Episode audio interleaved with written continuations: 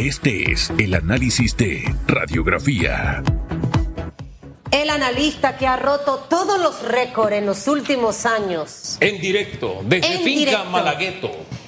El señor bombero sexy con el pecho lubricado. El señor Félix. Usted no, usted no sabe lo que usted hizo. Usted yo estaré viejita y yo lo recibiré y diré.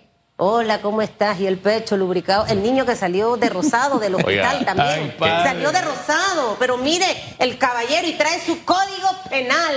Porque ahora este puerteño periodista y abogado está en la mesa de radiografía en el análisis. ¿Cómo está, doctor Sonrisa? Bienvenido. Cuasi abogado, porque todavía soy estudiante de. Derecho y Ciencias Políticas, orgullosamente de la Universidad de Panamá. Buenos días, Susan. Hugo Famanía, para mí, como siempre, es un privilegio estar con ambos en este análisis. Teníamos tiempo que los tres no estábamos reunidos analizando lo que acontece en, el país. Estuve escuchando al doctor Ernesto Cedeño con relación a los famosos auxilios económicos.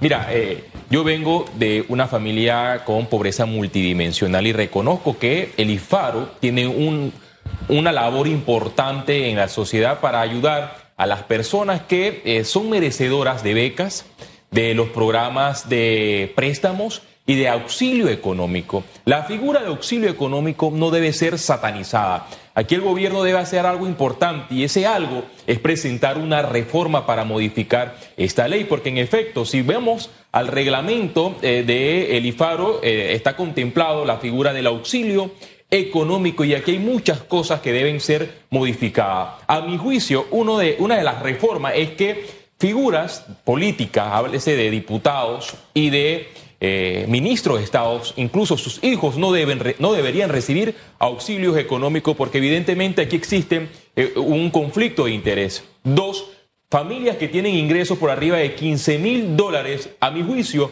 no deberían recibir auxilios económicos. ¿Cómo se puede digerir el hecho que una familia de un partido político que tiene un cargo en la Asamblea Nacional, otro en la Contraloría de la República, ingresos por arriba de 20 mil balboas, sin sumar los ingresos privados, además que tengan un vehículo Maserati valorado en 200 mil dólares, sus hijos tengan auxilios económicos que superen los 100 mil balboas. Eso es lo que a mí me preocupa, porque la figura de auxilio económico muy bien la pueden eh, acoger aquellas personas que no tienen los ingresos y que tienen los méritos, escuchen bien, Qué gratificante es escuchar eh, médicos que se graduaron en el exterior o cualquier eh, panameño que fue eh, a estudiar en universidades internacionales con el mérito adecuado, con los índices y que vino a Panamá a ejercer esa profesión y hoy rinde frutos de los auxilios económicos.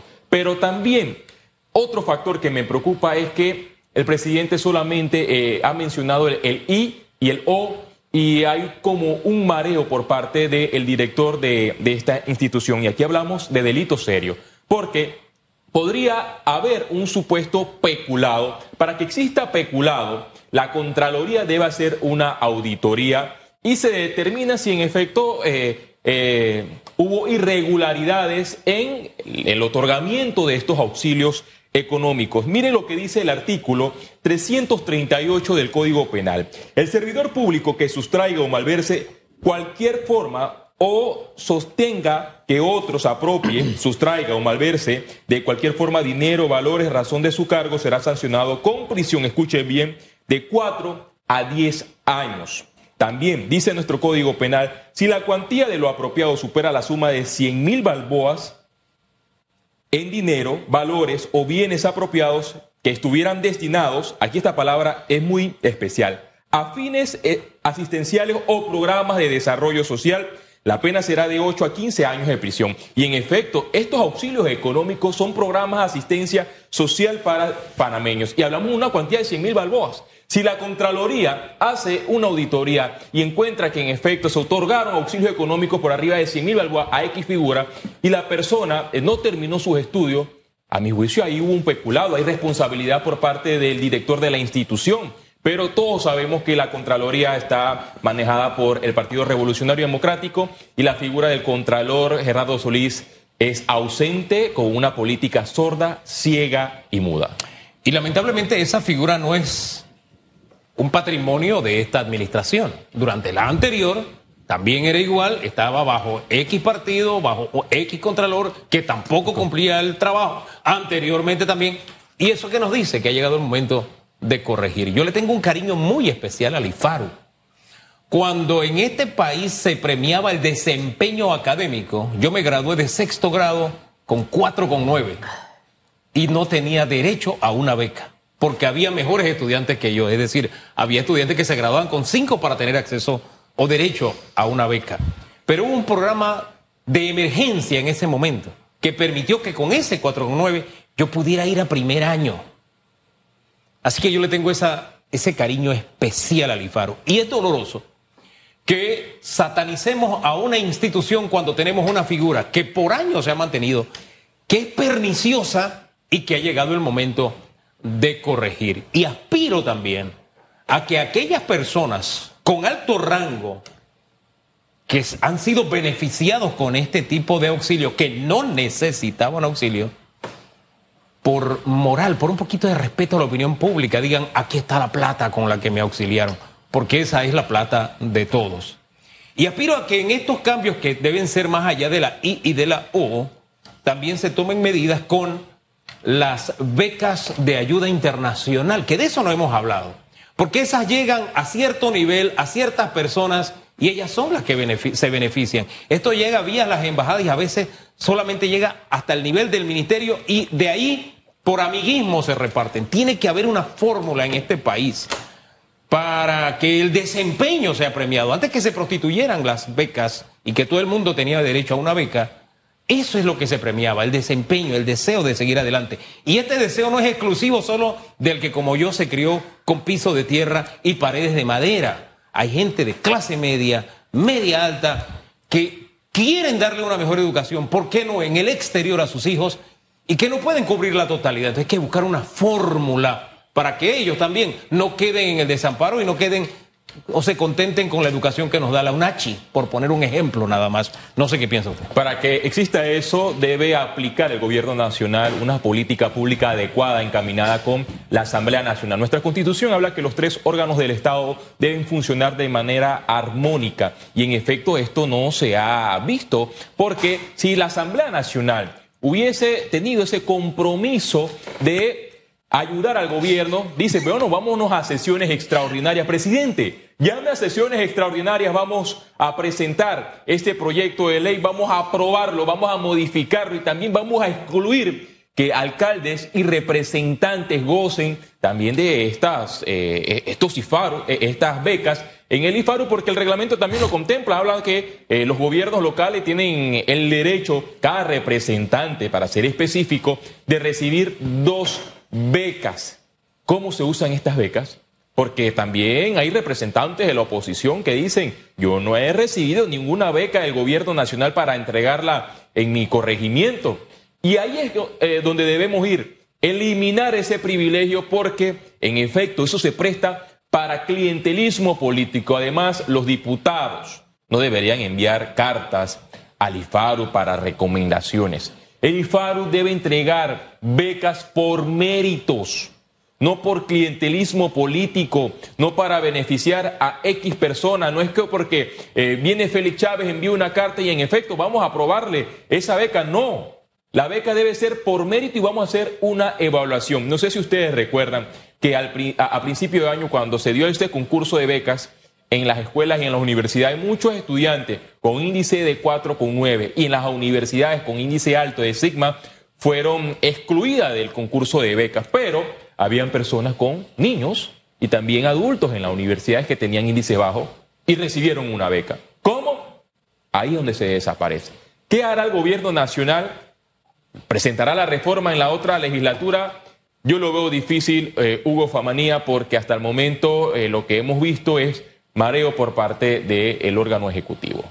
Fíjese que incluso el tema de conocer los nombres, uno siente hasta cierta desazón.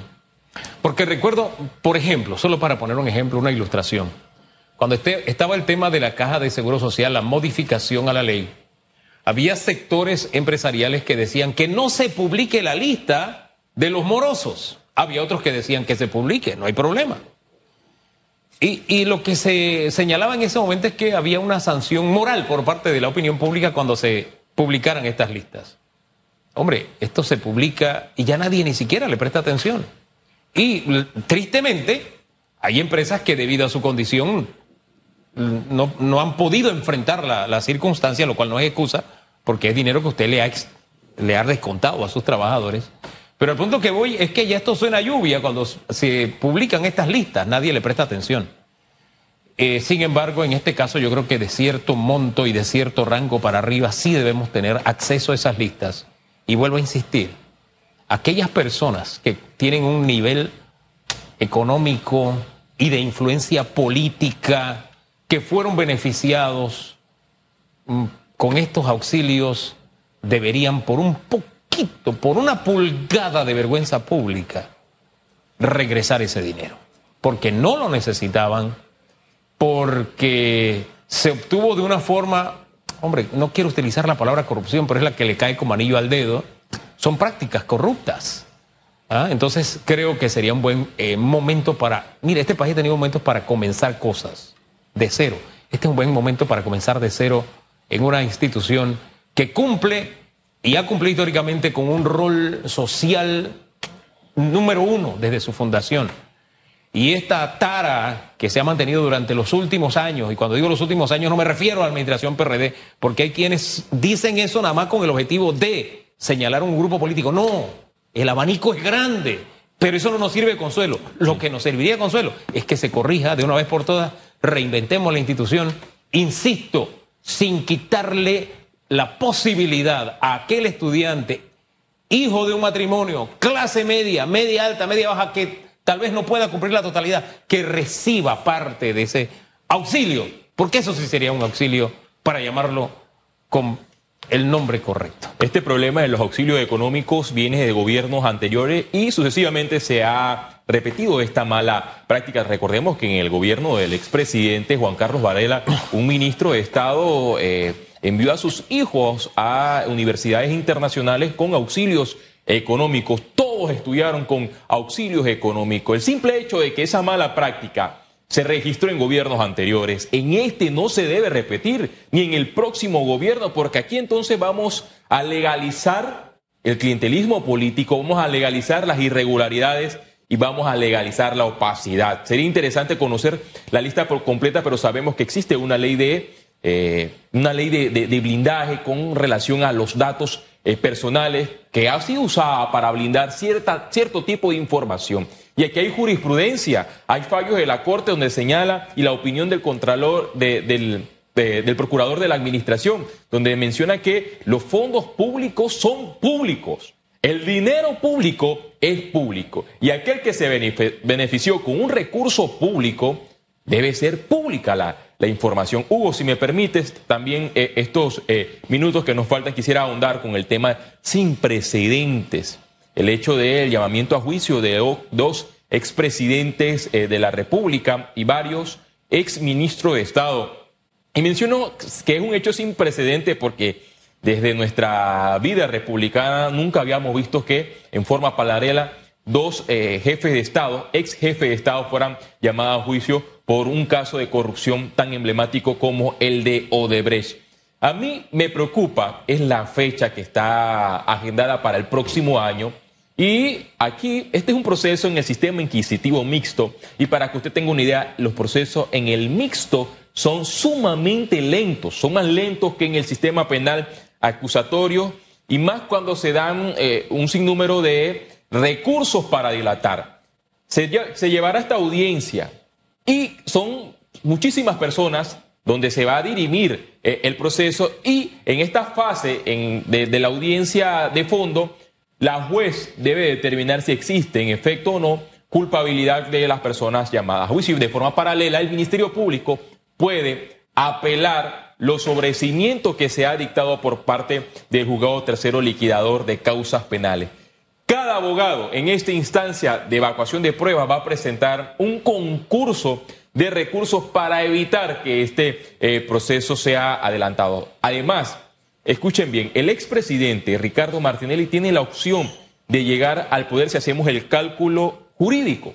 Porque el artículo 180 de nuestra Constitución habla que para ser presidente eh, no debes tener una condena de cinco años y esa condena debe ser ejecutoriada. Esa palabra ejecutoriada es que se falle en última instancia y este proceso apenas está en primera instancia. Es decir, que si se llega a dar una condena, su defensa tiene el derecho en este sistema de apelar, va a un tribunal superior, se apela y por último a casación. Podríamos ver a una figura eh, como mandataria con un proceso que todos sabemos que una vez llegue a la presidencia de la República, esto queda automáticamente paralizado porque la competencia pasa a la Asamblea Nacional y allí se forma un forcejeo político. Y dos, la fecha que se da, se da en un periodo de calendario electoral le da la oportunidad a aquellas figuras como el expresidente Juan Carlos Varela que digan, bueno, yo quiero ser ahora representante,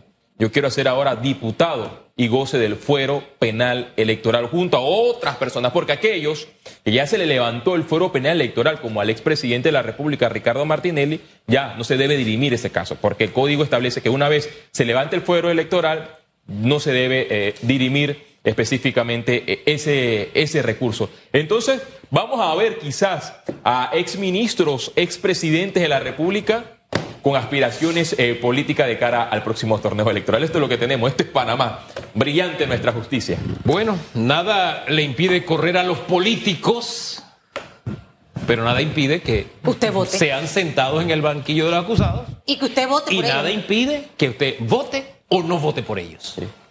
Así es. ¿Qué le pasa?